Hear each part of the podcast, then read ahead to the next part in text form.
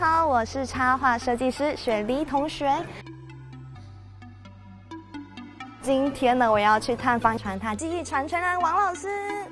哇，老师好！啊，来啦！今天很开心可以和传他技艺传承人王老师呢一起来完成这个拓片的体验。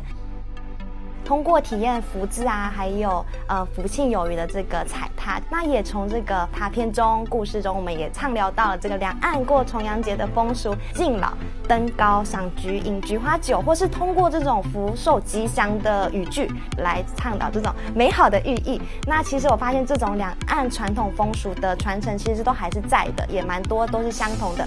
那么大家都是如何度过重阳节的呢？欢迎留言给我们哦。